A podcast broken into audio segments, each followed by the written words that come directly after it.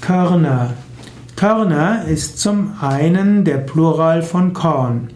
Körner ist auch ein gehärteter Stahlstift, der spitz ist, mit dem man Markierungspunkte auf Metallflächen setzt.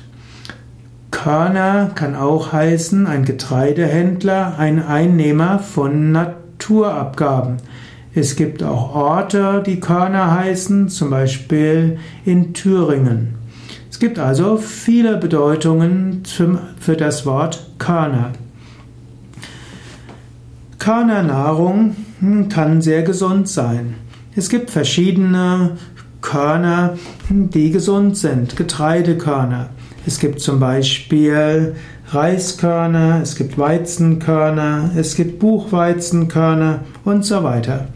Man wirft manchmal Vegetariern auch vor, dass sie Körnerfutterer sind. Aber natürlich, man kann sich auch von anderer Nahrung ernähren als von Körnern. Es gibt natürlich auch Hagelkörner, Sandkörner, Staubkörner und allgemein sind Pflanzensamen, die fest sind, auch als Körner bezeichnet.